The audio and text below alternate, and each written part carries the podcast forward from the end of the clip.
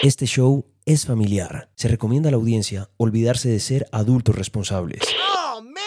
A partir de este momento, súbale un punto a sus audífonos porque usted y yo nos encontramos aquí para hablar de la música que suena alrededor del planeta. Camilo Guzmán presenta Punto de Encuentro. El podcast.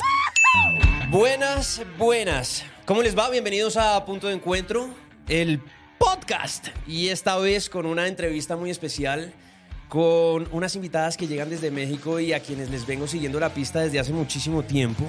Y digo muchísimo tiempo porque ya estaban metidas dentro del radar de Rock al Parque un par de años o un año antes de pandemia tal vez y empezaron a conectarse con las audiencias colombianas, pero además de eso, entre ellas vienen creciendo juntas y haciendo una cantidad de discos en una época donde nadie hace discos, pero que además ha quedado plasmado la evolución de ellas, porque arrancaron siendo familia, luego banda, una banda de niñas muy pequeñitas que estaban escribiendo de una cantidad de cosas que les estaban pasando como en ese momento y luego terminaron explotando como una de las más poderosas a nivel de Latinoamérica y luego como una de las más poderosas a nivel del mundo y hoy las tenemos aquí en punto de encuentro, ellas se llaman The Warning. Niñas, bienvenidas a este punto de encuentro, qué rico tenerlas hoy aquí con nosotros. Hola a todos, muchas gracias, muchas gracias. Bueno, pues hoy estoy con Daniela y con Alejandra. Esta es como la parte de la guitarra y el bajo de la banda. Falta Paulina, le mandamos un abrazo grande y un beso enorme. Pero digamos que para arrancar, demos un poquitico de contexto. The Warning es una banda de hermanas que se forma en la casa sin querer que sea una banda, termina siendo uno de los proyectos más poderosos. ¿Cómo funcionaba esto en la casa? Es decir, yo sé que sus papás son melómanos, ellos no eran músicos, pero sí melómanos. ¿Cuáles fueron esas canciones con las que empezaron ustedes como a meterse en la onda de la música? ¿Cómo, cómo sonaba la música eh, con sus viejos en la casa? Wow, bueno, sí, definitivamente empezamos desde muy chiquitas hacer lo que hacemos, eh, pero igual nos encantaba todo el rock. Yo creo que empezamos tocando canciones de Metallica, de Muse, ACDC, esas fueron nuestras primeras ah, canciones que abordamos como, como banda. Eh, igual la dinámica era muy divertida. Tal vez para nuestros vecinos no, hacíamos mucho ruido eh, todo el tiempo, pero justo, justo así es como empezamos, todo se dio muy natural a través de nuestro amor por la música y ya al empezar a hacer nuestras propias composiciones es donde empezó el, nuestra carrera definitivamente hace 10 años ya. Imagínate que a mí esto me encanta y me siento un poco identificado porque mis primos también son músicos y con ellos digamos que toco. Eh, también somos tres, no tenemos una banda como The Warning, pero cuando yo me casé, por ejemplo, en mi matrimonio montamos una canción entre los tres que fue Something de los Beatles. Y llegar nosotros, digamos que a unir todo esto en, una sinergia muy familiar, y de entender que de golpe empezaba todo a sumarse para hacer canciones muy bonitas. Eh, al, final eso tiene un poder adicional al de cualquier otra banda que se, pueden, que se pueden juntar en el camino. Y uno termina siempre hablando, no sé, por ejemplo, Taylor Hawkins y Dave Grohl hablaban de ser hermanos, Matt Bellamy y el combo, no sé, saben como que no, yo me encontré a mis hermanos en el camino, pero ustedes ya tenían eso de entrada, es decir, desde la cuna. ¿Cuáles fueron esas primeras canciones que ustedes empezaron a tocar juntas? Bueno, este, sí, definitivamente nosotros ya éramos hermanas de, sangre, aparte que de alma, y yo creo que eso nada más fue creciendo a través de los, de los años. Encontramos muy bien cómo trabajar juntas, cómo conectar todavía más, y somos mejores amigas, definitivamente. Las primeras canciones que tocamos juntas, yo creo que la primera, la primerita en sí, fue God Give Rock and Roll to You, la versión de Kiss eso fue de, de donde es correcto. Qué belleza, qué belleza. Además, tremenda rola, ¿no? Una de las bandas más icónicas del mundo del rock y bueno, qué chévere tenerlas ustedes ahí como haciendo parte de ese proceso. Ale, yo quería preguntarte a ti, siendo la más pequeñita, tú de golpe llegas con tu bajo a imprimir lo que hacía falta del eslabón para que esto empezara a funcionar. Porque tu hermana ya cantaba y tocaba guitarra, Paulina, digamos que con las baterías ya estaba haciendo sus cosas, pero tú fuiste el elemento fundamental que unió esto que hoy en día se llama The Warning. ¿Cuál es ese primer recuerdo que tú tienes de, ok, esto, esto se está poniendo serio. O sea, esto ya no es de joda entre hermanos, sino que esto de verdad se nos está poniendo serio y se convirtió en un proyecto de vida. Bueno, yo cuando tenía que unos 7, 8 años y llevaba tocando la verdad muy poquito tiempo cuando empezamos a, a tocar, juntas. Pero yo creo que el momento en donde se empezó a poner serio fue cuando sacamos nuestro cover de Entre Sandman, cuando se hizo viral. Y yo creo que todavía más serio cuando empezamos a hacer nuestra propia música y nos encantó hacerlo, o sea, nos encantó tanto escribir que ahí dijimos, queremos hacer, entonces empezamos a escribir más, empezamos a grabar álbums. Yo creo que esto de todo se volvió más serio y nos encanta hacerlo. Seguimos después de... ¿Qué nota? Es, es, es, eh, es muy bonito, es muy bonito ver es, esa evolución, sobre todo que desde el 21st Century Blood hasta Ever, pues hay una evolución muy marcada, no solamente en términos de música, porque ustedes como banda siento que desde ese 21st al Ever lo que generaron fue un ensamble. Es decir, siento que ustedes son muy virtuosas en los instrumentos, pero ahora son muy virtuosas como banda, como que, como que suenan como que suenan compactas, como que, como que, como que el proyecto hizo clic.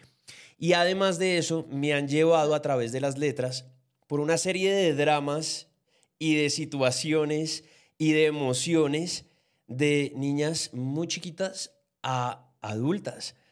¿Qué significa para ustedes poderse escuchar en toda esta evolución y llegar a un disco como el Ever con canciones que le han dado la vuelta al mundo? Y ya vamos a, explicar un poco por qué he dado la vuelta al mundo, pero, pero ¿cómo se han sentido ustedes cuando, cuando le han ido dando play como a su propia historia cantada alrededor de las canciones que tienen en sus discos?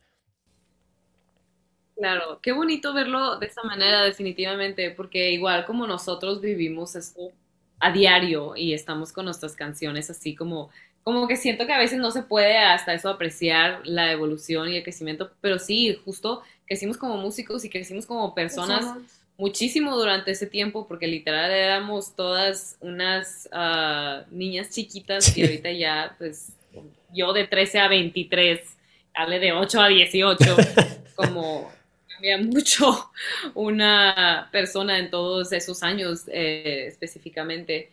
Entonces, sí, yo creo que se ha de sentir bien chistoso. Nada más en escuchar mi voz en los primeros álbumes. Se escucha bien chiquita. Cómo tocamos, cómo grabamos todo, cómo tocamos ahora. Esa evolución está muy...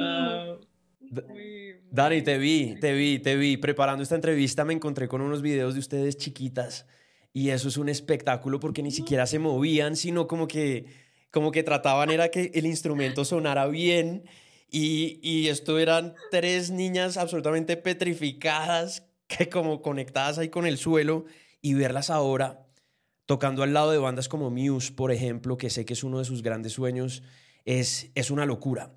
Siento que ustedes se merecen todo lo que les ha pasado, son muy virtuosas en los instrumentos, son estudiantes de la música, han pasado desde lo más primario como los teclados a especializarse en cada uno de sus instrumentos. ¿Cómo llega la noticia de Matt Bellamy diciéndoles, hey, toquemos juntos y, y ojalá ustedes puedan estar ahí acompañándonos sabiendo que Muse y The Second Law es uno de los proyectos más bonitos para The Warning. No, definitivamente nos voló la cabeza. De hecho, cuando nos dijo, porque aparte nos dijo en persona, pensamos que era broma. como que... Ay, nos encantaría y de que no estoy hablando en serio y yo. nos estábamos despidiendo de todo el cubito de que, ah, sí, los vemos en Europa en el verano y nosotros, ah. Como si está pasando. Este, no, o sea, honestamente nos voló la cabeza esa noticia y poder compartir este escenario con ellos, no solo en nuestro país, sino también en el suyo y este, estar por primera vez en Europa eh, con Muse y, por, y también eh, en nuestros propios shows fue, wow, experiencia inolvidable. Y sí, la verdad es que yo no entiendo cómo le hicimos para quedarnos como enfocadas en lo que íbamos a hacer porque estábamos girando con nuestros ídolos de toda la vida.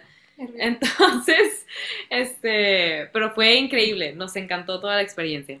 Bueno, pues qué alegría, qué alegría sobre todo porque Muse es una de esas bandas queridas acá en Colombia y verlas a ustedes conectadas con su sueño más grande es, es, es, impresionante. Sienten que ya tocaron el techo, es decir, después de tocar con Muse, que es como, ok, lo que estaban soñando desde que eran muy pequeñitas, ahora, ¿qué? O sea, ¿cuál es el siguiente sueño para ustedes tres? Ustedes se reúnen y dicen, ya tocamos con Muse. Es más, somos, tenemos a Matt Bellamy a un texto de distancia. Ahora, ahora ¿qué viene para ustedes?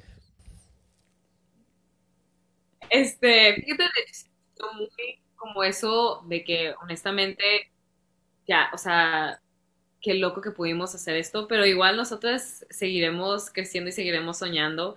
Este, y no nada más en a ver a quién, con quién podemos colaborar, porque ahora también nada que, ah, yo ya diciendo de que vamos a manifestar ahora la colaboración con ellos. Nos digo, se va a soñar, este, pero estaría increíble. Igual nosotros lo que más soñamos en estos momentos es poder visitar a todos los lugares que no hemos podido visitar y a compartir nuestra música con gente donde ya sabemos que nos esperan y que no hemos logrado ir con ellos. Entonces, yo creo que eso es como que el, el sueño más grande ahorita. Yo sé que ustedes están en este 2023 en un proceso muy bonito donde decidieron parar un poquito de grabar y concentrarse más en escribir. Este 2023 para ustedes me imagino ha sido un año muy creativo. Sé que estaban muy instaladas en Los Ángeles y Los Ángeles ha sido una ciudad muy inspiradora para, para todo este proceso. Ustedes vienen de una construcción de discos interesantísima, como les digo, es casi que un diario de ustedes tres puesto en canciones, lo cual lo hace aún más especial.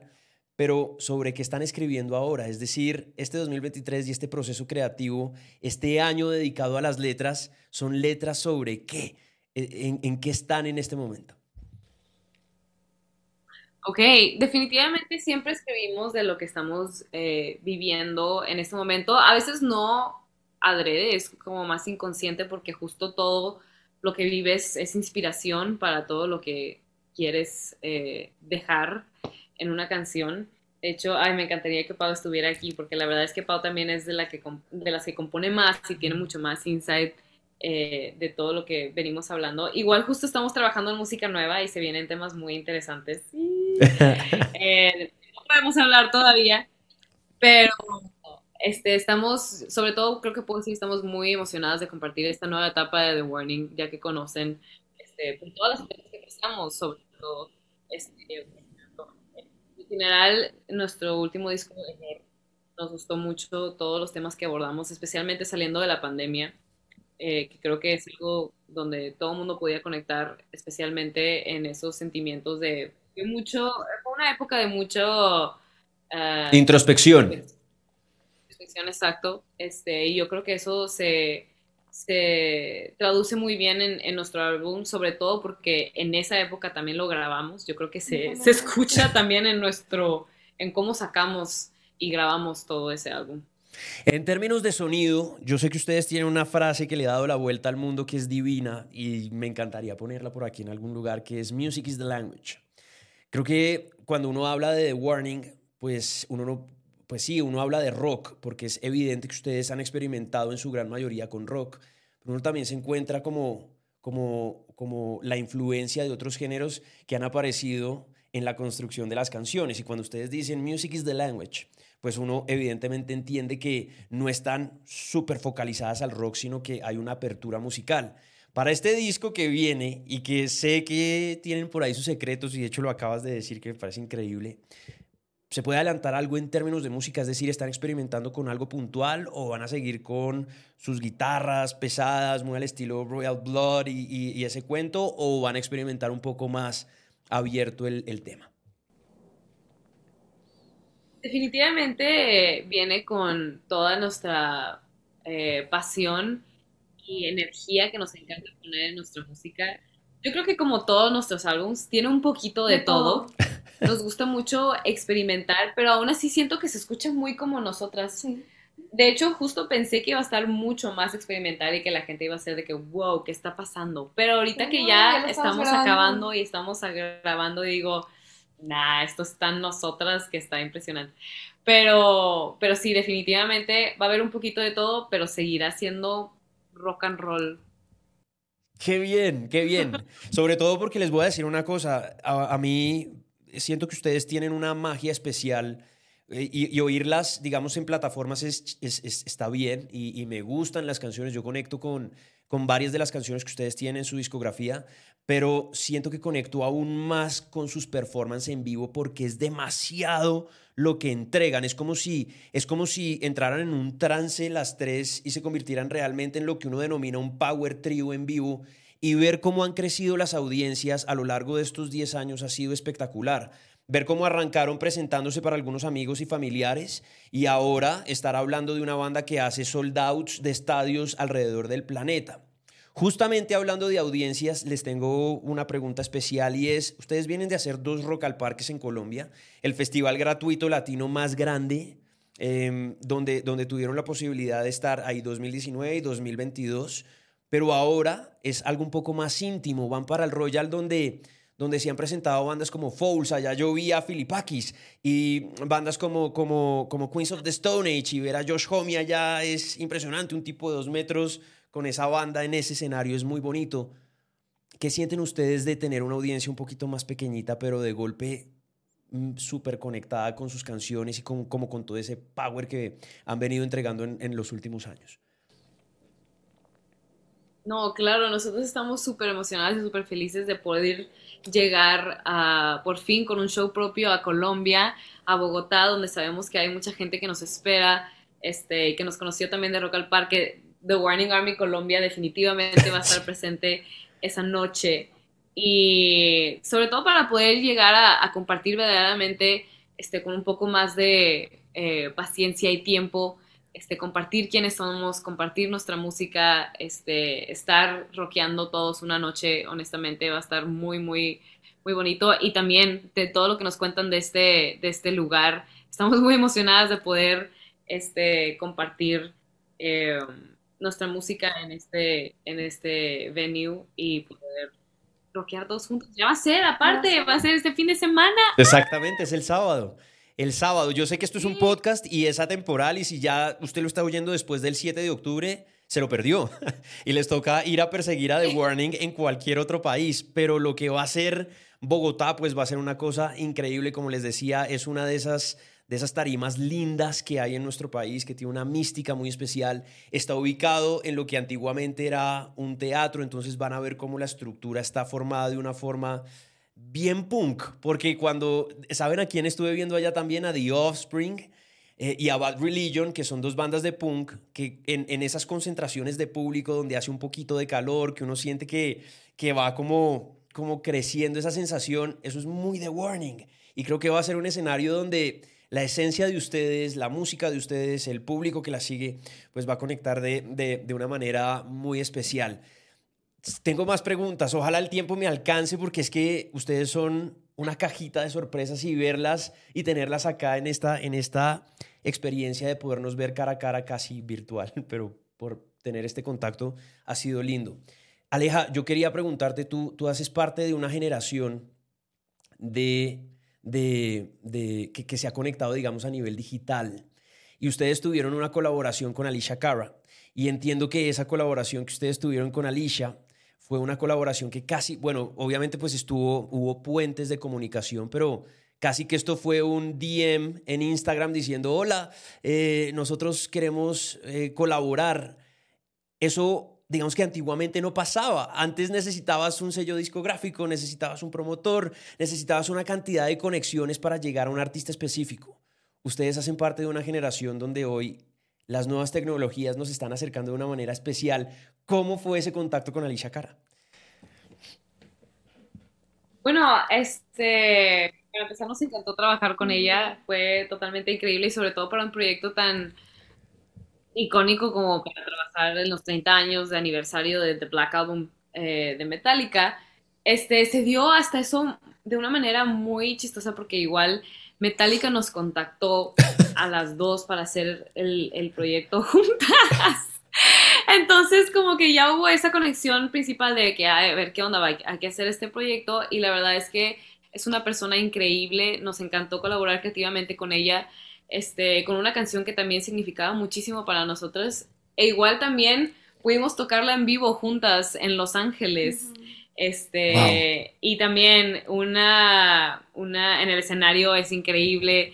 Este, entonces, honestamente, nos encanta que también ah, la música se trata de, de, las conexiones que podemos hacer eh, sentimentalmente con la gente con la que compartimos nuestra música, e igualmente con la que la creamos. Entonces, estamos muy felices de que eso también sea parte de, de nuestro trabajo y poder conectar con artistas tan increíbles como ella. Total, total. En, los grados de separación, viéndolas a ustedes, estoy a un grado de Kirk Hammett y, de Matt Bellamy y de Dave Grohl y de Axel Rose y todo este combo que ya ha hecho parte, digamos, de, del circuito de conciertos en los que ustedes han estado. Hay algo que a mí me llama mucho la atención. Yo he sido un romántico de la música desde que, desde que estoy en este negocio.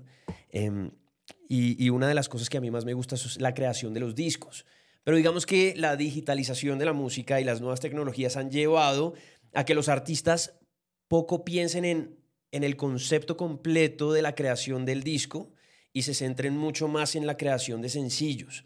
Viéndolas a ustedes, como que conecto divino porque, porque siento, siento ese romanticismo y ahorita que hablábamos justamente de la construcción del nuevo álbum que viene en camino, ¿por qué le siguen apostando al disco si es un formato tan, tan de atrás? Es un formato como tan, tan de nostalgia.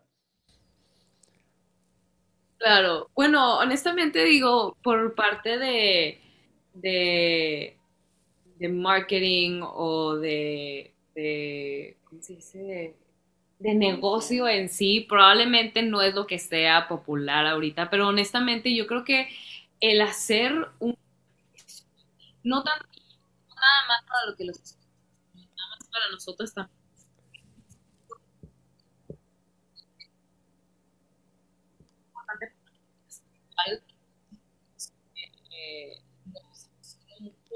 poder crear algo en su totalidad y el poder pensar en un concepto, idear todas las cosas, porque igual la música es increíble formar parte de su creación, pero igual todos los aspectos que puede llevar para llevarla a otro nivel, todo el arte, todos los visuales que van conectados con la música, es algo que nos encanta, eh, o sea, crear y formalizar para darle otra experiencia a lo que nosotros hacemos. Entonces, honestamente es algo que nos gusta mucho y justo por eso lo seguimos haciendo. Pues, pues me encanta, me encanta porque he logrado como hilar la historia de ustedes a través de las canciones, como les digo, es una especie de diario, ha sido espectacular. Em, ya se nos agotó el tiempo, me acaba de escribir la disquera agradeciéndoles también por este espacio a ellos que se han puesto la 10 y me han dado la oportunidad de sentarme a hablar con ustedes. Qué rico tenerlas en Colombia por tercera vez, qué rico tenerlas haciendo un show propio.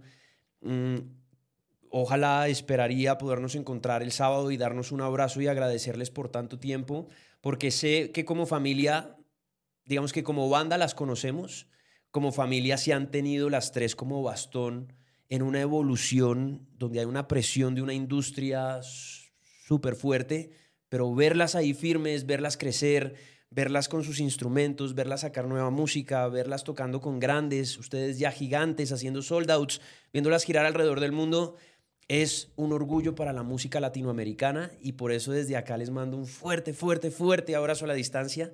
Qué honor hablar con, contigo, eh, Ale, contigo, Dani, con, con Paulina, pues un abrazo enorme y bueno, pues que este show del sábado les salga absolutamente increíble. Muchas gracias. Muchísimas gracias. Igualmente, abrazo Camilo y nos vemos este fin de semana, ojalá. Seguro. ¿Les puedo pedir un saludo antes de que se vayan para Punto de Encuentro, que es este podcast? Claro que sí. Les mandamos un saludo enorme a Punto de Encuentro. Muchas gracias a todos. Sigan rockeando. un abrazo, un abrazo. Qué orgullo. De verdad, gracias. Gracias por este espacio. Les mando besos a la distancia.